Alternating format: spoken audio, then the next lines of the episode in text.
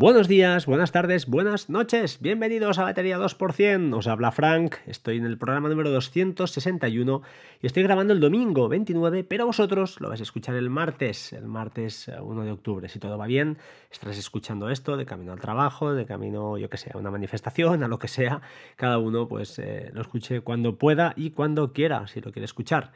El podcast de hoy va un poquito de seguridad. Seguridad, eh, no voy a entrar en muchos detalles porque si no, no acabaríamos nunca, pero Disculpad, tengo la voz muy muy rota.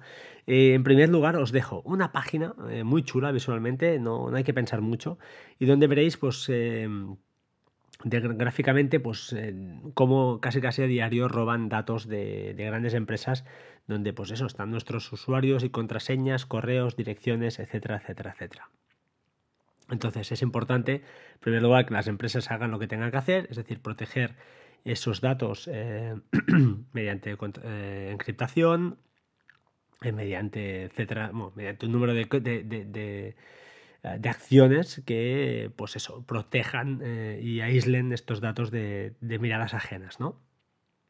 Cuando entramos en, en, sitios de estos donde nos permiten validar eh, usuario y contraseña y nos dan la opción de un doble factor de autenticación, el 2FA, eh, os recomiendo que lo hagáis, ¿vale? Yo es mi recomendación personal, yo no sé si, si no quiero sentar cátedra, pero es lo que yo hago y no sé si está muy bien o está muy mal, pero eh, no llegaré al extremo de las YubiKeys, que ya comenté en ellas en el 167, que ya es una llave física que tú debes insertar eh, pues eso, en, tu, en tu máquina donde te estés logando para que luego poder acceder a estos sitios que, soporten este tipo de autenticación. Pero eh, sí que es importante, pues bueno, al menos tener en cuenta lo que es y luego decidir cada uno que haga lo, lo que buenamente sepa o pueda. Fijaos que últimamente con la ley de la eh, ley de protección de datos o creo que es la PGD, mm, los bancos ya han, eh, iniciado eh, pues bueno, casi su anulación de todas las tarjetas de códigos, que por cierto alguna gente, algunas personas, yo lo digo porque lo sé, al menos en mi, cercanía, llevaban la tarjeta de códigos en la cartera, o sea, todo muy guay, muy fácil para el, el atacante. Y, ahora lo han hecho por SMS, que bueno, como habéis visto, pues también en prensa ha salido y en Twitter algún caso donde eh, pues habían robado, habían clonado esa tarjeta eh, SIM, hacer lo que se llama un, un, eh, un SIM swapping y bueno, al clonarla entonces ya todos los mensajes te llegan a, le llegan al atacante y puede pues eso, recuperar contraseñas, entrar en el banco, realizar transferencias, etcétera, etcétera, etcétera. Eh, yo, eh, está muy bien esto de los SMS, pero bueno, ya sabéis que no va encriptado, es relativamente fácil de que, fácil, para un atacante que realmente os quiera muy mal y si sois personas importantes, yo creo que para nosotros que somos unos pelagatos, como decía Majosan, pues no, eh, pues eso, que no, no, creo que haya ningún problema. Entonces, eh, perdonad, recibo un mensaje. Eh, los SMS, eso sí, sí, ya que no, si no lo podemos cambiar, porque los bancos no permiten eh, el doble factor de autenticación con códigos de seis cifras, esos numéricos que ahora hablaremos, eh, al menos sí que importante, en ajustes, notificaciones, mensajes, los mensajes, ver en pantalla bloqueada, desactivarlo. Desactivarlo por seguridad, porque si os roban el teléfono ya sé que cerraréis las cuentas, etcétera, etcétera. Pero oye, así, de esta manera, seguro que si el teléfono está bloqueado, eh, por mucho que él intente recuperar una contraseña porque sepa tu correo electrónico, yo qué sé, mil historias, eh, no podrá ver los mensajes que entren nuevos en el teléfono, a no ser que lo desbloquee. ¿Vale? Entonces es un añadido más, es una capita más, es una chorrada, pero que vale muy mucho la pena y que por defecto no está así, así que tenerlo en cuenta porque por defecto no viene así en el móvil. ¿Vale? Otras cosillas que hay que tener en cuenta eh, son cosillas, ¿eh? no os voy a entrar en detalle de, todo el tema de la seguridad del iPhone, que no acabaríamos nunca, pero sí que mm, si hacéis copias en iTunes, eh, cifradas, por favor, ¿de acuerdo? Con Amazing también, cifradas, siempre un password ultra largo, ¿vale? Si nos roban el Mac, nos roban el notebook, cualquier cosa, tendrían acceso a nuestras copias de seguridad si no están encriptadas, y eso es peligroso, ¿vale? Em, entonces, al final, bueno, lo que os digo, yo todo lo que es eh, evitar SMS, pues si puedo lo hago y lo paso a, doble factor, al 2FA, al código este de seis cifras, que hay varias aplicaciones, como ya sabéis, Google Authenticator, Microsoft Authenticator y uh, Authy, que es la que os quiero hablar yo particularmente, porque es la que uso y es la que más quiero, y, os explicaré ahora pues, sus, sus ventajas. Entonces, em, bueno, eh, lo principal de estas tres aplicaciones, lo importante es que son gratuitas, esto está muy bien. Y ah, ventaja de no usar SMS, bueno, lo que os he dicho, además de que, pues eso, de que en teoría es mucho más fácil de, cepillarse, eh, de, atacar. Em, si estás en un lugar sin cobertura, pero estás en un PC donde no tienes Authy instalado y necesitas recuperar un código, un código de estos de seis cifras, eh, si va por SMS no lo recibirás porque estás sin cobertura. En cambio, con estas aplicaciones sí. En todas no necesitas ya una vez generado, escaneado el código QR, que todas funcionan un poquito igual, escaneas un código QR y a partir de ahí se va generando una secuencia de seis números cada 30 segundos, pues no, hace falta tener cobertura. Esto está, es importante tenerlo en cuenta. Eh, Authy tiene la gran ventaja, o desventaja, en este caso es un, es un fail, pero ya os diré cómo lo, defienden después, que es que cuando te registras pues te asocia un número de teléfono.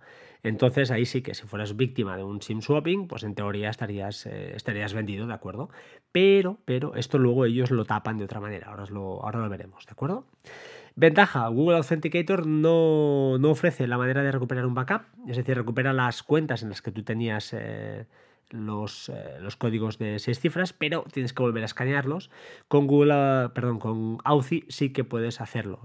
esto está encriptado, se encripta, se sube a su, a su nube y queda ahí eh, de una forma más o menos segura y ahora veremos por qué es segura, ¿de acuerdo? Porque no solo queda ahí encriptado y ya está, sino que luego veréis que cuando quieres recuperar eh, esta, esta copia de seguridad, pues lo bueno que tiene es que te va a pedir, te va a pedir un código que solo tú y nadie más que tú debe tener o, tiene, ya que no se sube a sus servidores, pero luego lo, explicaré. Mm, además, además, em, os quería, ¿qué os quería decir? Ah, vale, sí. Ah, os quería decir que, ah, vale, Microsoft Authenticator también permite, también permite a los usuarios de iOS, por el momento, eso sí, eh, pues hacer esas copias de seguridad encriptadas y que se suben a la nube, en este caso iCloud. Pero además, Microsoft exige que tengas una cuenta, pues eso, de Microsoft activa para poder hacerlo, ¿vale? Te pedirá cuando te logas, creo, te pide, te exige un, correo de, Microsoft para poder eh, seguir hacia adelante. Luego veremos también por qué. Eh, Authy es multidispositivo. Esto es muy interesante, porque además de tenerlo en el Mac, en el Apple Watch, en el ordenador, etcétera, etcétera, lo bueno que tiene, que los demás también diréis, oye, también lo tienen, vale, lo bueno que tiene Authy es que tú tienes una opción en la aplicación que dice permitir multidispositivo. Si la desactivas, una vez tienes ya tus aplicaciones instaladas en el reloj, en la tableta y en el teléfono, por ejemplo, ya nadie, ya no se puede añadir esa cuenta de Authy a ningún terminal más. ¿Vale? Esto es muy importante y está muy bien, porque así si te alguien yo qué sé, sabe tu cuenta de Authy y la quiere instalar en su teléfono, no podrá porque tú tendrás el tema de multidispositivo desactivado. Con lo cual, una vez lo tengas instalado en todos tus gadgets, desactivas y ahí queda todo eh, bien bloqueadito y bien, bien puesto. Como os he dicho, eh, bueno, eh, Authy exige el registro con un número de teléfono.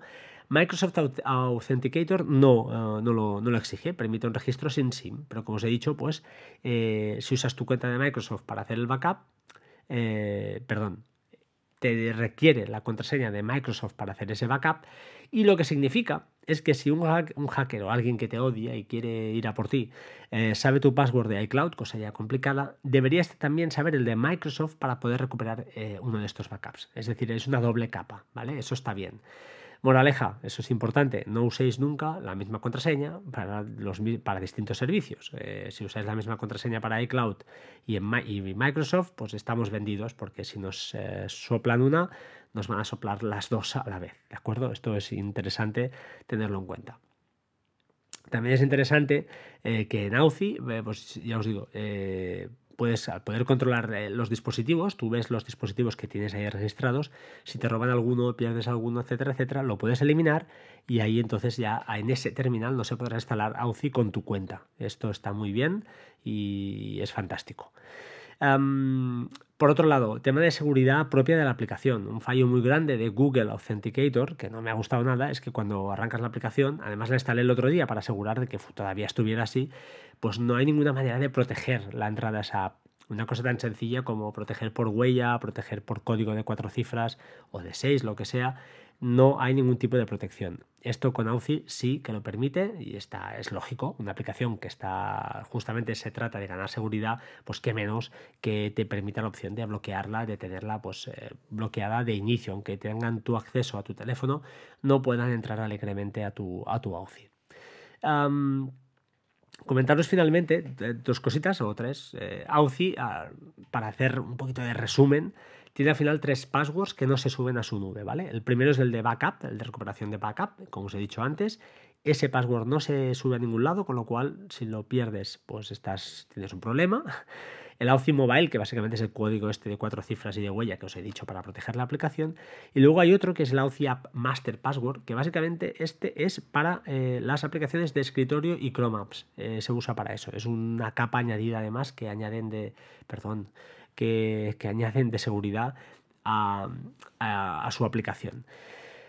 Para mí es la mejor. No sé si también es cierto que no he probado a fondo el resto, pero aunque son sencillas, entre, comillas, porque no hacen nada más que mostrarte unos códigos y que te permiten copiarlos y pegarlos, pues eh, va bien tenerlas. Eh, me diréis que OnePassword cumple esa función. Correcto. Yo lo tengo sincronizado en las dos aplicaciones, pero a Authy le tengo un cariño especial. Es súper rápida, porque además abres y enseguida ves todo el listado de de los servicios que, tienen, que tienes eh, vinculados con, doble factor.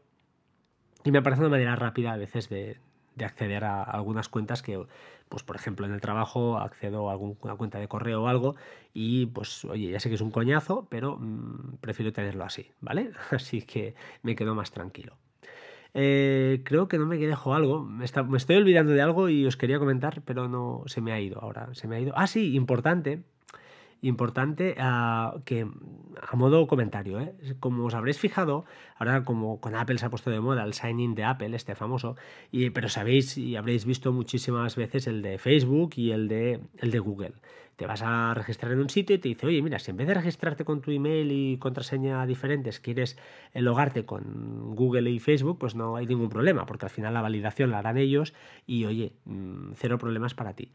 Esto está bien, pero a mí no me acaba de gustar. ¿Por qué? Pues porque entonces Google o Facebook saben exactamente en qué servicios estás. Y además de todo eso, si alguien te sopla la contraseña de Google, pues te va a soplar la contraseña de todos estos servicios.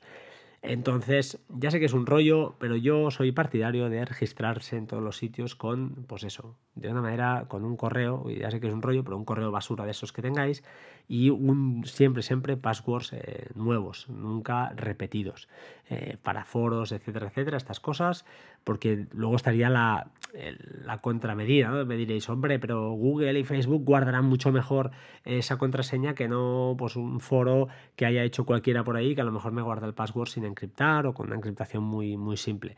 De acuerdo, pero bueno, pues para eso, eh, si te soplan esa cuenta, solo te afectaría o debería afectar a ese servicio, no te afectaría a ninguno de, los que tienes por ahí eh, eh, corriendo o que te esté registrado.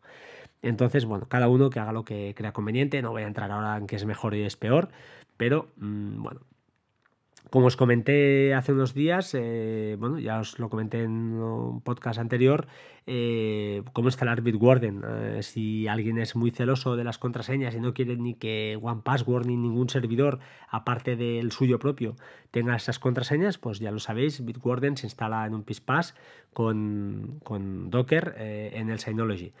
No es nada complicado, echadle un vistazo al tutorial, que no sé en qué capítulo os lo pondré en las notas del programa, no sé cuándo lo, lo publiqué, pero es relativamente, relativamente sencillo.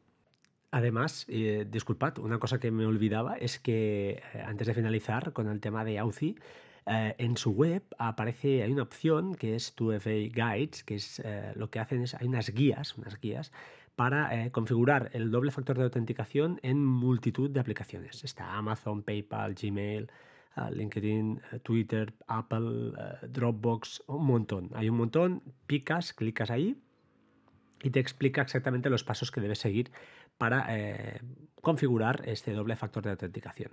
Así que para mí, sin dudarlo alguna, al menos debería ser una opción a tener en cuenta. tenerlo en cuenta y echarle un ojo y a ver si os convence para, dar el salto a esta maravillosa aplicación, AUCI. Y ah, finalmente quería acabar con una chorrada, pero bueno, es un caso real y me, hace gracia, que es que hace unos un par de meses quizá, no, no he encontrado el tweet, Marc Alonso, que desde aquí, bueno, un abrazo por lo que está pasando, eh, bueno, eh, comentó en un tweet que... Que, él bloqueaba eh, por tiempo eh, las tabletas de sus hijos. Eh, eso está muy bien en Apple, funciona súper bien. Un día lo comentaremos con más calma. No también en Apple TV, esto ahí tienen deberes pendientes.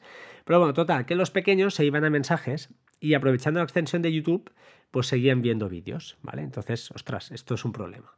La solución a esto es, yo al menos la que he encontrado, es ir a mensajes, ir a pulsar los tres puntitos que hay arriba a la derecha, editar, quitar la extensión de YouTube, solo la extensión, no estás borrando la aplicación, y luego te vas a ajustes, eh, tiempos de uso, que es donde está, las restricciones de contenido y privacidad, compras en Internet y App Store y instalar apps no. ¿Vale? Repito, ajustes, tiempo de uso, restricciones de contenido y privacidad, compras en iTunes y App Store, instalar apps no no se les debe permitir. Entonces ya a partir de ese momento ya no pueden añadir esa extensión y no pueden hacer ese salto, ¿no? ese hackeo, la verdad es que es muy ingenioso a, todo el tema este. Aquí lo voy a dejar porque son 15 minutillos. Tengo pendiente, ya os digo, eh, un poquito eh, hablar de todo esto del control parental de iOS. Eh, ahora lo estoy experimentando a tope yo y está más que bien. Ha mejorado muchísimo en cuanto ahora al, tema de. Ahora está en el menú de, como os digo, de ajustes en tiempos de uso. Si estás en familia, pues verás las cuentas de de los peques sobre todo y poder hacer ahí pues las acotaciones pertinentes para que no haya problemas, ¿de acuerdo? Para que no haya problemas o no haya simplemente abusos de, de estar enganchado a la tableta y ellos al final pues son pequeños, no saben gestionar todo esto y incluso los mayores a veces nos cuesta y, nada, eh, luego ya os digo, en un podcast lo, comentaré todo un poquito con más detalle para que quede todo más, más tranquilo y mejor. E incluso pues también comentar qué pasa cuando se roba un iPhone, qué cosas que hay que hacer antes de que nos la roben, eso es importante, y qué cosas hay que hacer después, que eso también sería interesante. Sin más, ahora sí, os dejo, eh, disfrutad del día, sed buena gente, sed buenos, no es el mal a nadie. Y antes de despedirme, que nunca lo dejo, por favor, seguidme en Twitter, si no es mucho pedir. Por favor, eh, dejad alguna reseña en iTunes. Hace mucho que nadie me deja ninguna reseña, es muy triste. Por favor, alguien deje una reseña en iTunes a poder ser buena. Y... Y nada, estoy en arroba batería 2% en Twitter, eh, batería 2% arroba gmail.com en el correo. Intento contestarlo todo. Si no he contestado algo, de verdad es que se me ha pasado. Eh, no tengo manía a nadie, al contrario, y bueno, y si de verdad que me sabe mal si, si, se me ha pasado algo, porque mi vida ahora mismo es un poco caótica a veces, así que disculpadme y nada, espero que lo entendáis, al final es un hobby y, hay cosas que, que te superan. Un placer y nada más. Gracias por estar al otro lado y nada, un abrazo, sed buenos, hasta pronto, chao chao.